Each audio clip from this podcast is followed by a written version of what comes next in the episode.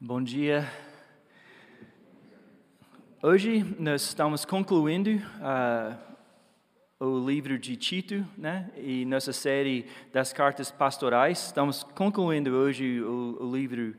E uh, é muito bom porque no, na passagem de hoje nós vamos rever e lembrar daquilo, aquilo que Paulo passou para Tito e a igreja de Creta, né? Mas uh, Antes de começar, queria orar mais uma vez e pedir a Deus de, de nos ensinar nesse tempo. E, então vamos, vamos orar juntos. Deus Pai, uh, queremos lembrar que somos seus, somos seus filhos e Deus, seus ensinamentos para nós são palavras de amor, uh, palavras de amor porque revelam a Ti, Deus e, Deus Pai, eu, eu oro mesmo que nós possamos ter ouvidos hoje de manhã para ouvir de Ti, ó Deus. E, Deus Pai, que nossos uh, corações não sejam uh, endurecidos, mas abertos a Ti, ó Deus. Deus Pai, eu oro também que o Senhor não somente uh, nos instrua como indivíduos, mas como um corpo também. E Deus Pai, é muito bom estar na Sua presença, Deus, e de estar junto ao corpo. E queremos te agradecer por esse privilégio, Deus. Eu oro tudo isso em nome de Jesus. Amém. Uma das perguntas, talvez mais importantes para a gente responder é o que você pensa quando eu falo da a, a frase boas obras? Isso é uma, uma pergunta tão essencial da vida, de, de você definir o que, o que é uma boa obra. E isso é para qualquer um responder. Talvez não usa, né? a pessoa não usa a, as palavras exatas de boas obras, mas tanto o religioso quanto o não religioso estão sempre em busca de responder a essa pergunta. Para alguém que talvez seja religioso, eles pensam: o que Deus pede de mim? O que, que Ele está exigindo de mim? E para a pessoa não religiosa, está, eles pensam: quais coisas boas eu posso fazer para trazer coisas boas para mim? E eu vou passar em alguns pontos hoje, isso, isso é o tema principal de hoje, e até se você puder olhar depois, ler de novo o Tito, você vai ver quantas vezes a carta fala sobre boas obras.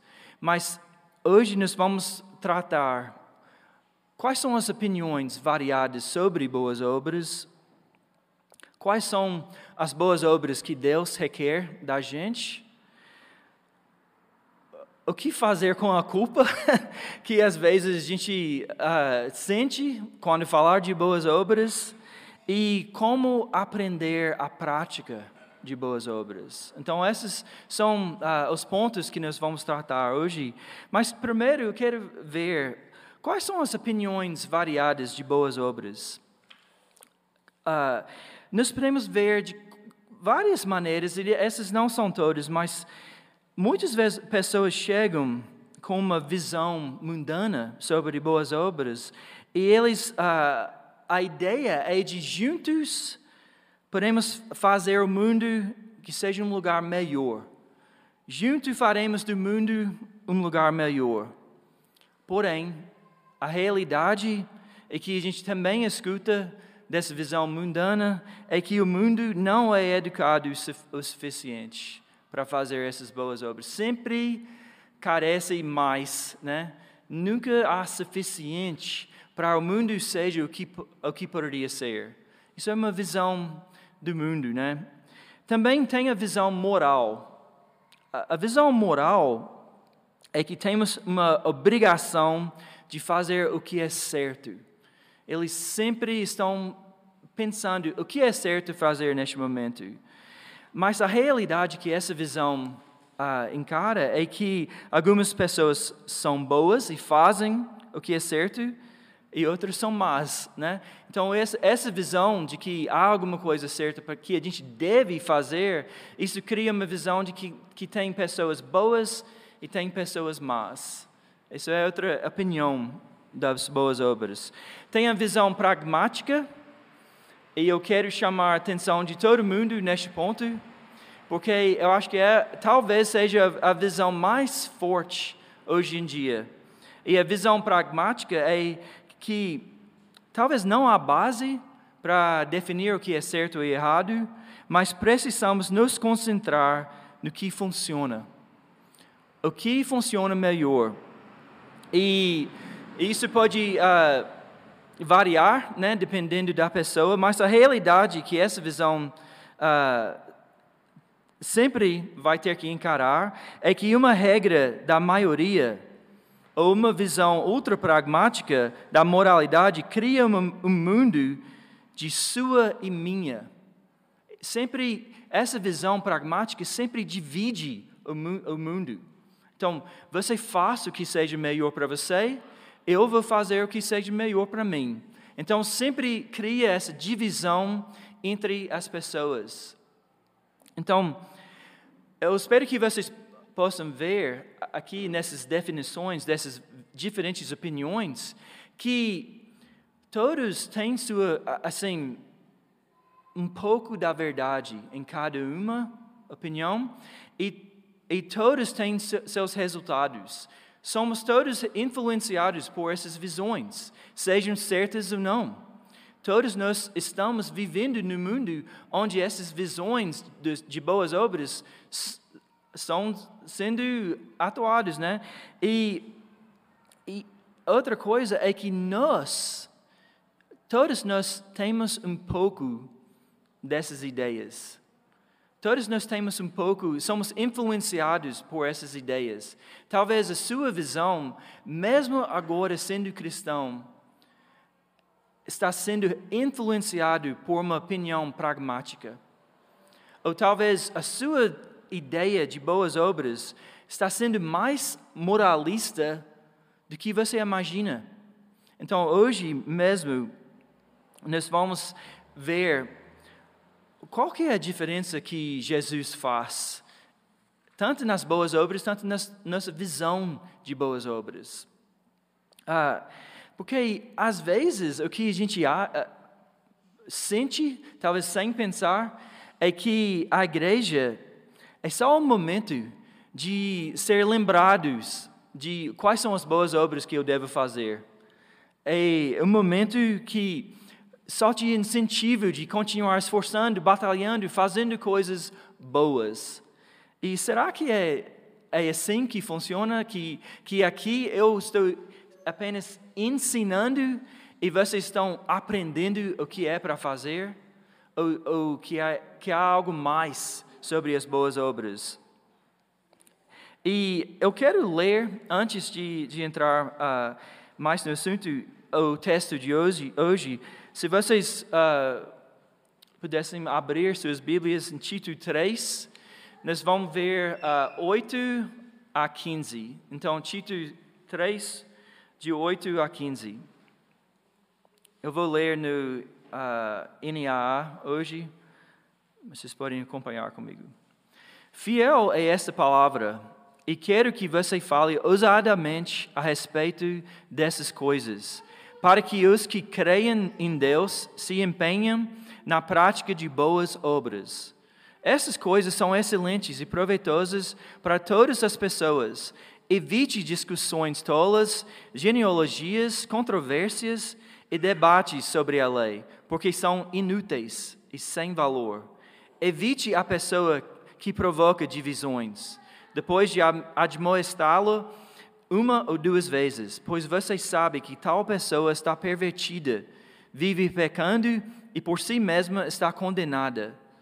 Quando eu lhe enviar Artemis ou Tíquico, isso, uh, faça o possível para vir ao meu encontro em Nicópolis.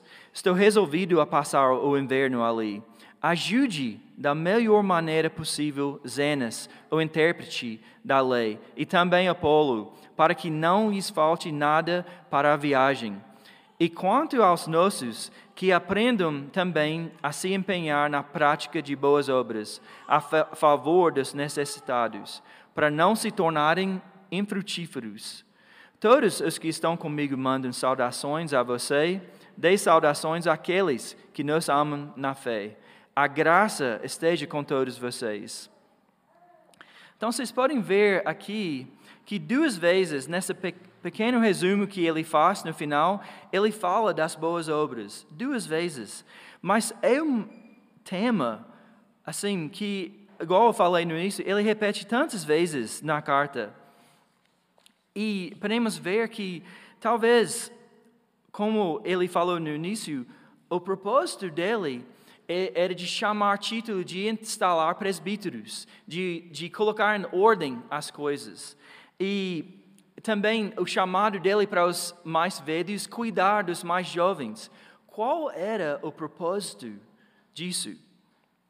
Porque ah, o que parece, a gente não pode saber com certeza, mas o que estava acontecendo é que as igrejas em Creta não pareciam muito diferentes da cultura cretense. Não havia uma grande diferença entre uh, o comportamento da, do pessoal da igreja e o pessoal de Creta. E nós já recebe, repetimos várias vezes como era o pessoal de Creta. Eles eram mentirosos, bêbados, criadores de problemas, ausentes em casa uh, e até uh, chatos para seus mestres e o governo. Então, eles não, não tinham uma grande diferença entre eles e os cretenses. E, além disso, falsos mestres entraram na igreja e começaram a ensinar certas coisas para eles. Até começavam a discutir a lei com eles. Mas Paulo considerou vazio o ensinamento deles. Por quê? Por que, que ele usou a palavra vazio? Porque não estava criando nenhuma diferença nas, nas vidas deles.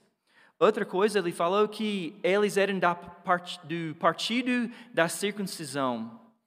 E só para lembrar, gente, qual que era a crítica que até os profetas faziam da circuncisão e que Jesus fazia? que muitas vezes não passava de ser algo exterior e não os corações deles não eram circuncidados. Então a gente pode ver que esses ensinamentos só uh, mudava o exterior e não mudava o interior. E como Jesus falou, as coisas ruins vêm de onde?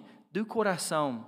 Então, eles continuavam com a mesma quase cultura que os cretenses. Então, uh, não produzia nenhuma transformação. E talvez havia algumas boas obras, mas logo que, que, em, em, uh, que chegava provações, essas boas obras não permaneciam, acabavam logo. Então, quais são as, qual que é a mudança que Deus requer da gente? Quais são as boas obras de verdade, então? Eu estava lembrando, se, se quiser, uh, eu vou ler Marcos 10, se quiser olhar comigo. Uh, Marcos 10, tem alguns encontros de Jesus com algumas outras pessoas, quando ele falou sobre as boas obras. E o primeiro é até bem conhecido, é do jovem rico. O jovem rico chegou a Jesus e eles tiveram uma conversa a respeito das boas obras. Eu vou ler, começando em 17. Uh, Pondo-se Jesus a caminho, um homem correu ao seu encontro e, ajoelhando-se diante dele, perguntou-lhe: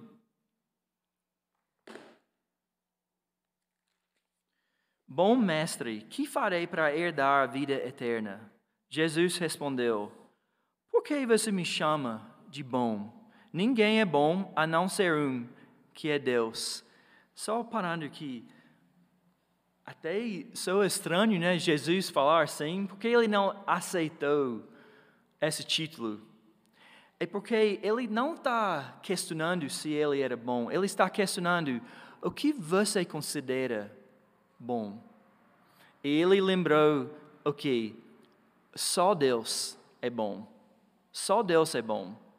Você, ele já sabia o coração daquele homem, que ele estava chegando a receber a aprovação de, de Deus.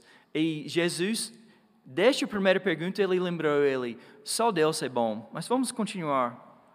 Você conhece os mandamentos? Né? Se quer fazer boas obras, você conhece os mandamentos? Não mate, não cometa adultério, não furte, não dê falso testemunho, não defraude ninguém, honre o seu pai e sua mãe. Então o homem respondeu: Qual era a visão dele de boas obras? Mestre, tudo isso tenho observado desde a minha juventude. E Jesus, olhando para ele com amor, disse: Só uma coisa falta a você. Vá, venda tudo o que tem e dê o dinheiro aos pobres, e você terá um tesouro no céu. Depois, venha e siga-me. Ele, porém, contrariado com essa palavra, retirou-se triste, porque era dono de muitas propriedades. Então, a gente pode ver aqui que Jesus foi direto no o que, é, o, o que definia a vida dele. De onde era a identidade? Onde era o tesouro dele? Né? Ele queria provação de Jesus, mas o que uh, comandava a vida dele era as suas propriedades, a, sua riqueza. Mas, mas Jesus ele lembrou ele que sem uh, mais tarde ele, ele falou, os discípulos perguntavam a Jesus: Neste caso, quem pode ser salvo? Não é que a gente sente assim? Ele entendeu que ele tinha cumprido tudo, mas os discípulos que eram mais sensíveis, quando Jesus falou assim para eles, ele falou: Se é assim, quem pode ser salvo? Se essa mandato que você deu, quem consegue? E Jesus respondeu: Para o homem é impossível, mas para Deus não. Todas as coisas são possíveis para Deus. Então, ele não falou que ah, você não deve ter uma transformação, mas ele falou que sem uma ação de Deus não terá essa transformação. Sem uma ação de Deus, não, não existe boas obras. Outro exemplo, ah, vocês vão reconhecer também, João 3, quando Nicodemus chega a Jesus, e vou ler no NVI aqui, havia um fariseu chamado Nicodemus, uma autoridade entre os judeus. autoridade por quê? Por, por conta daquilo que ele ensinava e as boas obras ele veio a Jesus à noite e disse: Mestre, sabemos que ensinas da parte de Deus, pois ninguém pode realizar os sinais miraculosos que estás fazendo, se Deus não estiver com ele. Em resposta, Jesus declarou: Diga-lhe a verdade, ninguém pode ver o reino de Deus se não nascer de novo. Oh, eu tenho uma, a portão da minha garagem em casa Desculpa, vou contar um caso aqui rapidinho. Uh, sempre dá problema. Às vezes não quer funcionar, não faz nada. Às vezes só abre um pouco e para. E às vezes faz o que quiser. Assim, abre e fecha sem apertar o botão. E mais interessante, se você olhar de fora, sem olhar o portão, está lá, o portão tá, parece portão de garagem, você pode entrar e ver os mecanismos, assim, está tudo lá. Eu tenho controle, tudo. Só que, sem o motor funcionar, o trem não anda, né? não, não abre, não fecha, não responde o botão, não faz nada. E, da mesma forma, Jesus fala aqui, sem nascer de novo, não pode ver, não pode entrar ao reino de Deus, não pode ter boas obras. Porque somente uma mudança interior que pode existir boas obras. Então, nós podemos ver, uh, sem uma ação anterior não adianta. Sem a ação de Deus para realizar essa obra, não adianta. Não existem boas obras sem a ação de Deus e sem uma mudança interior da pessoa. Eu estava uh, até lembrando o, a lista que Rafael deu semana passada, de que como as pessoas talvez até faz, falam, ah, que mudou em você? Eles falam, ah, eu decidi estar uh, tá firme na igreja, eu decidi levar mais sério, é, um monte de razões. Mas a verdade é que sem uma mudança interior, pela ação de Deus, não há boas obras. Nós todos estamos necessitados disso. Em versículo 8 de, de Tito, está escrito assim: para, para que os que creem em Deus se empenhem na prática de boas obras. Então, essas boas obras que ele, ele está, que ele faz uh, menção disso agora, são para quem? Os que creem em Deus. Só eles são capazes de, de, de demonstrar boas obras. Uh, e Paulo está chamando os que creem para se dedicarem às boas obras. Mas por que não todo mundo? Por que ele não fez um chamado assim para todos uh, realizar boas obras? A gente pode lembrar que em Romanos 3, 22 e 23, está escrito assim: é a justiça de Deus mediante a fé em Cristo Jesus Cristo para todos e sobre todos os que creem, porque não há distinção. Não há distinção, pois todos pecaram e carecem da glória de Deus. Que não há distinção, que todos, todos carecem da justiça de Deus. E então, por que que nós cremos em Jesus? É porque nós enxergamos nossa necessidade. Então, assim, Jesus faz, eh, o Deus veio até nós, Ele faz a ação de abrir nossos olhos para ver nossa carência, nossa necessidade. Isso não é somente individual também. Isso é de ver a necessidade do mundo, a carência do mundo. E a gente ver, nós viramos as costas para Deus. Nós precisamos do seu perdão. Então não há distinção. Então quando ele fala para os que creiam, se dedicam nas boas obras, é porque as boas obras, para quem carece a justiça de Deus, as boas obras não é caminho de volta. Entendeu? As boas obras não é caminho de volta. E talvez estou pulando aqui, mas eu acho importante demais de, de falar isso para vocês que creem. Quando você tem essa visão de que talvez seja possível, que isso faz parte de quem você é, assim, eu quero fazer boas obras, isso existe nas pessoas.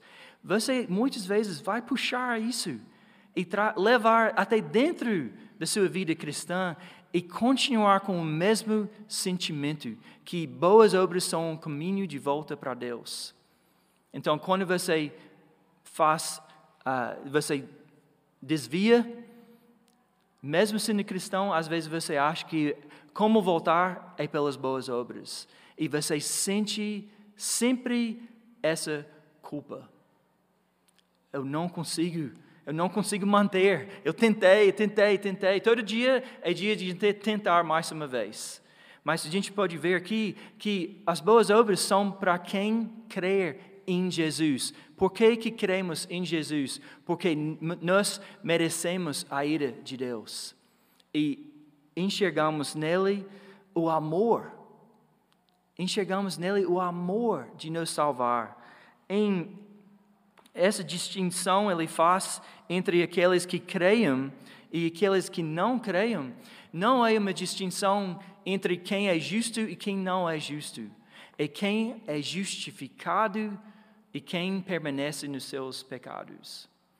Ah, E isso nos manda de volta para o versículo 5 em Tito, quando está escrito assim: Ele nos salvou, Deus nos salvou, não por obras de justiça praticadas por nós, mas segundo a sua misericórdia. Você viu aqui ele ele está dando o contexto das boas obras, que não somos salvos pelas obras que fizemos antes, mas é pela pelos mandamentos, pela o que a lei que nos tornamos conscientes da nossa necessidade. Então, sabemos que tudo está escrito em Romanos 3, 19, tudo que a lei diz, o diz àqueles que estão debaixo dela, para que toda boca se cale e todo o mundo esteja sob o juízo de Deus. Portanto, ninguém será declarado justo diante dele, baseando-se na obediência à lei, pois é mediante a lei que nos tornamos plenamente conscientes do pecado. Então, quando Paulo diz a Tito de insistir, ele está, está escrito assim em versículo 8, ah, fale ousadamente a respeito dessas coisas. Ele está dizendo, repete o Evangelho, fala de novo, não somos salvos pela prática de boas obras, mas foi uma ação de Deus por amor, e isso que faz a transformação. E em versículo 4, antes daquilo que eu li agora, está escrito assim: Mas quando se manifestou a bondade de Deus, nosso Salvador, e o seu amor por todos, a bondade é de quem? A bondade é de Deus. Deus é nosso Salvador, não por causa de atos de justiça por nós praticados, mas de, de acordo com Sua misericórdia. Então, qual é a ação que Ele faz? Ele, nós somos feitos novos por Ele. Então, Ele que faz essa ação por amor dele. Ele enviou seu Filho ao mundo para que possamos ser perdoados e renovados. Jesus, quando ele derramou seu sangue por aqueles que viriam à cruz, ele nos cobriu, ele nos limpou. Semana passada foi que nós comemoramos, celebramos a ceia. A gente toma o pão e, e o vinho, porque o corpo dele foi esmagado a nosso favor. Ele levou sobre si a nossa condenação e derramou seu sangue para nos cobrir. Agora, quando Deus olha para a gente, o que, que ele vê? Ele vê alguém que está limpo. Então, o que significa de ser cristão? O que significa ser cristão não é fazer boas obras. Não somos salvos pelas boas obras. Em Tito 2,14 está escrito: Ele se entregou por nós a fim de nos remir de toda a maldade e purificar para si mesmo um povo particularmente seu, dedicado à prática de boas obras. Então, nós temos que colocar isso na ordem certa e não fazer confusão aqui. Remir significa recuperar a posse de algo em troca de um pagamento. Então, qual foi o pagamento? Foi um voto nosso de, de boas obras? Não, foi Jesus, foi o pagamento. Nós somos ah, recuperados. Ele, agora, nós somos a posição dele por causa de Cristo. Mas, pensando nas boas obras de novo, talvez eu falando aqui, mesmo repetindo essas coisas, você se sente culpado. Só de falar de boas obras você se sente culpado. Eu estou imaginando isso porque eu senti assim bem uh, essas últimas duas semanas. Eu estou falando de, de uma experiência pessoal. Eu fui conhecer uma pessoa, eu não conheci ele, e ele me, foi, ele me contou sobre o trabalho dele. E, gente, na hora que ele me falou das boas obras dele, eu senti tão desmerecido da graça de Deus. Eu senti, eu nunca seria capaz de fazer o que ele faz. Eu, eu senti, de repente, o peso de boas obras em mim.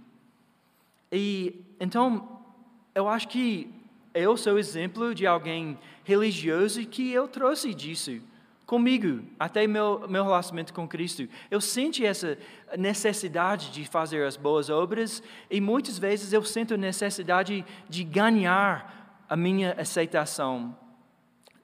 Eu vou revelar como eu sou velho agora, mas tem um filme que eu gosto muito. Uh, quem gosta de filme de guerra, O Resgate do Soldado Ryan, né? E ele é um soldado. Uh, e, e um, uma tropa assim teve que ir atrás dele e tirar ele da guerra porque os três irmãos, eu acho, morreram na guerra e eles não queriam que o quarto morresse também. Eles foram atrás dele, tirar. Desculpa, eu estou estragando o filme, mas você teve 20 anos para ver o filme, então não, eu não sinto mal, não. Aí eles foram atrás e até gente morreu tentando resgatar ele. Gente morreu tentando resgatar ele. Aí eles tiraram ele de lá e o capitão Miller, eu acho que é o nome dele, ele olhou para ele, pelo menos é, é assim a minha memória, ele olhou para ele e falou: Oh, merece isso. Esses caras deram a vida para você, ganha isso.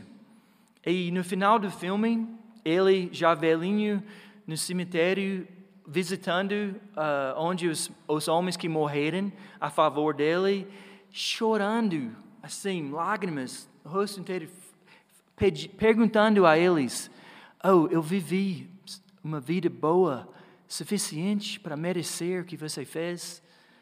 Bonita, né? Mas nossa vida não é assim.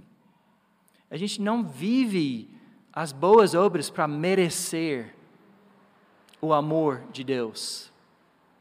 A gente não vive para merecer as boas obras, com as boas obras. A gente não vive todo dia com esse peso, não, eu tenho que merecer. A gente, uh, a gente vive para lembrar como fomos amados. A gente continua vivendo do jeito que a gente começou. Em Gálatas 3, Está uh, bem interessante ler depois com calma, mas está escrito assim: o Paulo pergunta às igrejas de Gálatas: Foi pela prática da lei que vocês receberam no Espírito? Foi pela prática da lei que vocês receberam no Espírito? Não, foi diante dos seus olhos que Jesus Cristo foi exposto como crucificado. Será que vocês são tão insensatos que, tendo começado pelo Espírito, querem agora se aperfeiçoar pelo esforço próprio? Oh, isso é uma descrição de você, como eu? Tendo começado pelo Espírito, vocês agora querem ser aperfeiçoados pelo esforço próprio? Mas não é assim. Em 5, 6, pulando para frente em Gálatas, Está escrito assim: porque em Cristo Jesus nem circuncisão nem incircuncisão tem efeito algum, mas sim a fé que atua pelo amor. Então, a gente pode ver que as boas obras vêm depois e são atuadas pela fé. Ele, ele fala à igreja de, de, às igrejas de Gálatas assim: vivam pelo Espírito, sirvam uns aos outros mediante o amor. Portanto, enquanto temos oportunidade, façamos o bem a todos, especialmente aos da família da fé. Então, ele está falando de boas obras. E 14. Quanto a mim, que eu jamais me glorie, a não ser na cruz de nosso Senhor Jesus Cristo, por meio da qual o mundo foi crucificado para mim e eu para o mundo. De nada vale ser circuncidado ou não. O que importa é ser uma nova criação. Então a gente pode ver que as boas obras são feitas por alguém que foi uma nova criação. São feitas, e bem como você começou, é como você deve continuar. Nós começamos pelo arrependimento e fé e devemos continuar pelo arrependimento de fé. O Espírito veio e abriu nossos olhos, nos revelou o que o, que, que o Espírito revelou para a gente. O que fazer, quais boas obras a fazer, ou o amor de Cristo. A correção de Deus nisso para a gente é uma correção de amor, é uma lembrança do amor dele. Então, uh, isso é essencial para a gente entender, para entender as boas obras. Então, o que seria de dedicar-se às boas obras? J.I. Packer, ele dá um exemplo dos sacerdotes que, antigamente, quando eles entravam no templo, ele, uh, o peito deles estava cheio de joias. E cada joia representava um dos tribos. Então eles chegavam diante de Deus a favor desses homens, né? E ele falou que Cristo é nosso sacerdote. Então ele entra agora na presença de Deus com nosso nome escrito. Ele está levando nosso nome diante dele, né? E então ele ele faz uma quando o Pai nos olha, ele vê uma beleza absoluta. Ele, quando ele olha para você, ele está vendo a obra sacrificial de Jesus. Isso é maravilhoso de parar e pensar e lembrar. Quando você olha para si mesmo, você vê a, a, a carência, as falhas, mas Deus não olha para você assim. Então, o, o J.A. Packer ele está falando o que significa de ser cheio do Espírito é de, de receber esse amor, do seu coração derreter diante dessa, do amor do Pai. Então, de ter seu coração aceso diante do amor do Pai. Então, Hebreus 12 nos chama de olhar para Jesus, de lembrar o autor e aperfeiçoador da nossa fé. Segundo Coríntios 3, de olhar sem o véu, né? Vocês lembram, falar disso a última vez. Então, de lembrar, de ver Jesus e ser transformado por Ele. E Jesus fala que é a obra do Espírito Santo de trazer a memória dessas coisas. Então, a transformação é de você lembrar como você é amado. Em 2 Coríntios 8, eu fiquei na dúvida a semana inteira de ler 2 Coríntios 8 e 9 inteiros hoje. Eu não vou ler, vou só ler uma parte aqui, mas se puderem ler, eu quero uh, que, que a gente lesse aqui. Mas está escrito: Pois vocês conhecem a graça de nosso Senhor Jesus Cristo, que sendo rico se fez pobre por amor de vocês, para que por meio da pobreza dele vocês se, se tornassem ricos.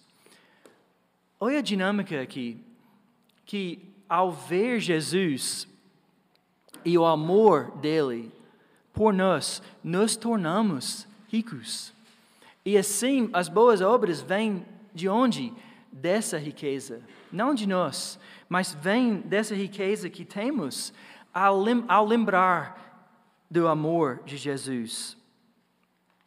Então, como na prática, para uh, fechar nosso tempo aqui, como na prática devemos nos dedicar e aprender a dedicar às boas obras? Deus faz algumas coisas uh, através a, lem a lembrar você das boas obras. Ele lembra você da sua necessidade por Ele. Isso que veio à memória para mim. Quando eu vi a minha carência, havia falta de capacidade, eu lembrei, por isso Jesus morreu em meu lugar. Eu lembro a minha necessidade. E você lembra da necessidade do corpo eu lembrei qual é meu papel Meu papel é de incentivar esse cara, de encorajá-lo, de, de suprir de qualquer alguma forma as necessidades dele, para ele realizar o trabalho dele. Você lembra que cada necessidade não é suprida por você, mas Deus vai usar o corpo para realizar esse trabalho. E Ele vai lembrar você que temos uma esperança eterna. Quando nos, eu facilmente eu fico sobrecarregado das necessidades que eu enxergo no mundo. Eu, e às vezes eu sinto tão desmoralizado, essa a palavra, assim, de sentir, oh, não tem jeito não. o mundo está perdido, né? Mas Deus, quando você enxerga isso, Ele traz à memória você a nossa esperança eterna. Que nós estamos já vendo traços da eternidade na transformação que Ele traz. E como aprender a dedicar-se às boas obras? Aproveita as oportunidades que são dadas a você. Você não precisa começar com alguma coisa bem longe de onde você está, mas começa onde você está. Começa em casa. Começa em casa. Em Tito, o que, que ele escreveu? Ame seus filhos. Para vocês que são pais, ame seus filhos. Para vocês que têm pais, honra seus pais. Começa em casa. E aprenda, aprenda da graça do Evangelho. Isso significa temos que todo dia voltar a lembrar do amor de Deus revelado no Evangelho. Outra coisa, junte-se ao corpo. Você que, eh, talvez você, eh, hoje é um perfeito exemplo. Larissa falou sobre a necessidade na casa Luzeiro. Ela que teve contato, ela que teve sensibilidade, trouxe ao corpo e agora o corpo que vai buscar a fazer uma boa obra. Então, faça a mesma coisa. Você que encontrou alguma necessidade, traz ao corpo. Isso não somente traz conhecimento, mas também junta aos dons do corpo. Eu não tenho os mesmos dons de você. E talvez alguém vai completar o que você falta para suprir essas necessidades. E a última coisa que Paulo escreveu sobre os servos, que as boas obras deles iam manifestar a beleza da doutrina. Olha interessante, isso talvez foi a maior preocupação dele. Oh, a gente não está revelando as boas novas. A gente está simplesmente apagando a luz com nossas ações, né? Então, uh, nós devemos buscar essa transformação para revelar as, a, a, esperança que nós temos. E então, uh, gente, eu, vamos juntos. Isso não é um chamado individual, isso é um chamado para o corpo. Vamos nos lembrar a razão da nossa esperança. Vamos nos lembrar que somos salvos pela graça e vamos lembrar um ao outro do amor do Pai. E assim como Ele nos amou, como Ele se tornou pobre, a gente vai levar isso conosco, de também querer nos sacrificar para amar ao mundo, né? Então, vamos orar juntos e ter mais um momento de adoração aqui. Deus Pai, é fácil de sentir a culpa. Eu acho que somos tentados muitas vezes a se isolar, de desistir ao ver nosso pecado. Mas, Deus Pai, eu, eu oro agora para nós, como um corpo, que nós possamos voltar a lembrar de Sua graça, do Seu amor e assim enfrentar o mundo puxando do seu amor e não o nosso próprio esforço. sabendo que o que nós temos para dar é seu amor, Deus, e querendo revelar até momentos de serviço, de doações, revelar seu amor conosco.